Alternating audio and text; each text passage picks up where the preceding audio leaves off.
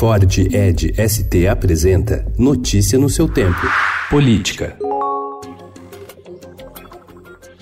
O secretário especial da Receita Federal, Marcos Sintra, exonerou ontem o número 2 do órgão, João Paulo Ramos Fachada, numa manobra para evitar pedidos de demissão em massa de seus auxiliares. Em troca, ele conseguiu preservar o superintendente da Receita no Rio de Janeiro, Mário Deon, e o responsável pela fiscalização no porto de Itaguaí, no Rio de Janeiro, José Alex Nóbrega de Oliveira, e ganhou tempo para tentar contornar uma crise que ameaça até mesmo a permanência dele no cargo.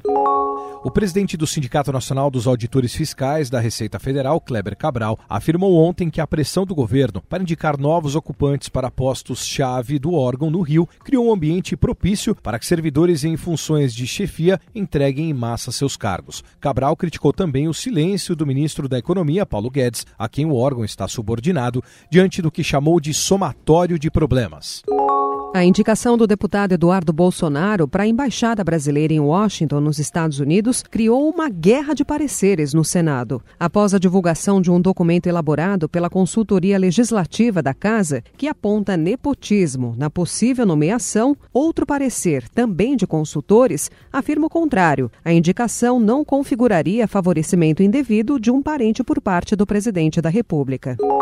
O ministro da Justiça e Segurança Pública, Sérgio Moro, disse ontem que o governo federal está atento a pontos da lei de abuso de autoridade aprovada na Câmara na semana passada que possam cercear a atividade policial. Ainda que bem intencionado o projeto para coibir abuso, ninguém é a favor de abuso, nós temos só que tomar cuidado para que ele não tenha um efeito de gerar um temor excessivo por parte da polícia, Ministério Público e juiz de fazer o seu trabalho. Pela manhã, Moro se reuniu com o presidente Jair Bolsonaro no Palácio da Alvorada. O Estadão apurou que um dos assuntos discutidos na reunião foram os possíveis vetos do presidente à lei de abuso de autoridade.